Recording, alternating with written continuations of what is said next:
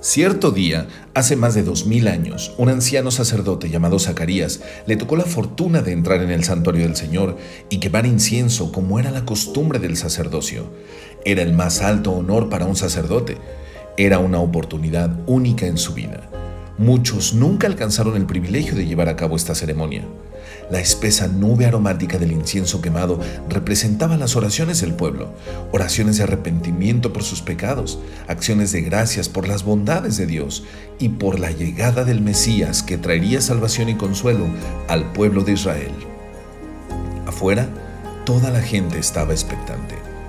Mientras Zacarías quemaba el incienso en este ritual, se apareció un ángel, el ángel Gabriel Curiosamente, la última aparición de un ángel fue al profeta del mismo nombre Zacarías 500 años antes. Durante 400 años no se había escuchado la voz de Dios. Dios había decidido no enviar a ningún mensajero de su parte, ningún profeta. Dios había decidido guardar silencio. 400 años de silencio fueron rotos con estas hermosas palabras de parte de nuestro Dios. El ángel le dijo a Zacarías, no tengas miedo.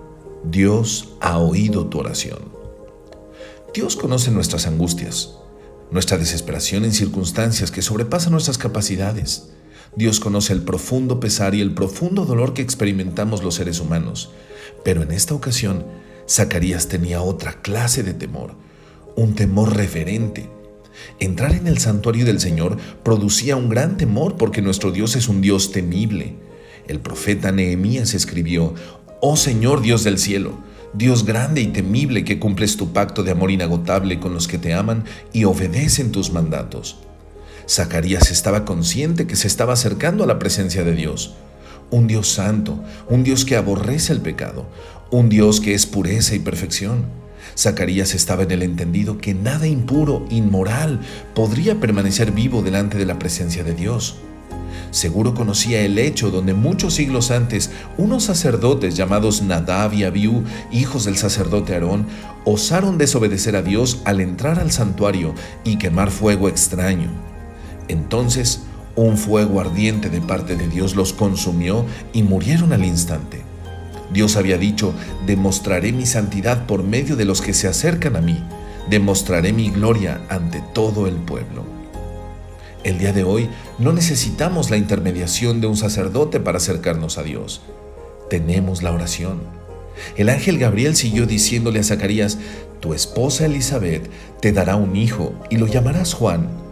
Tendrás gran gozo y alegría, y muchos se alegrarán de su nacimiento, porque él, tu hijo Juan, será grande a los ojos del Señor. Será un hombre con el espíritu y el poder de Elías. Preparará a la gente para la venida del Señor.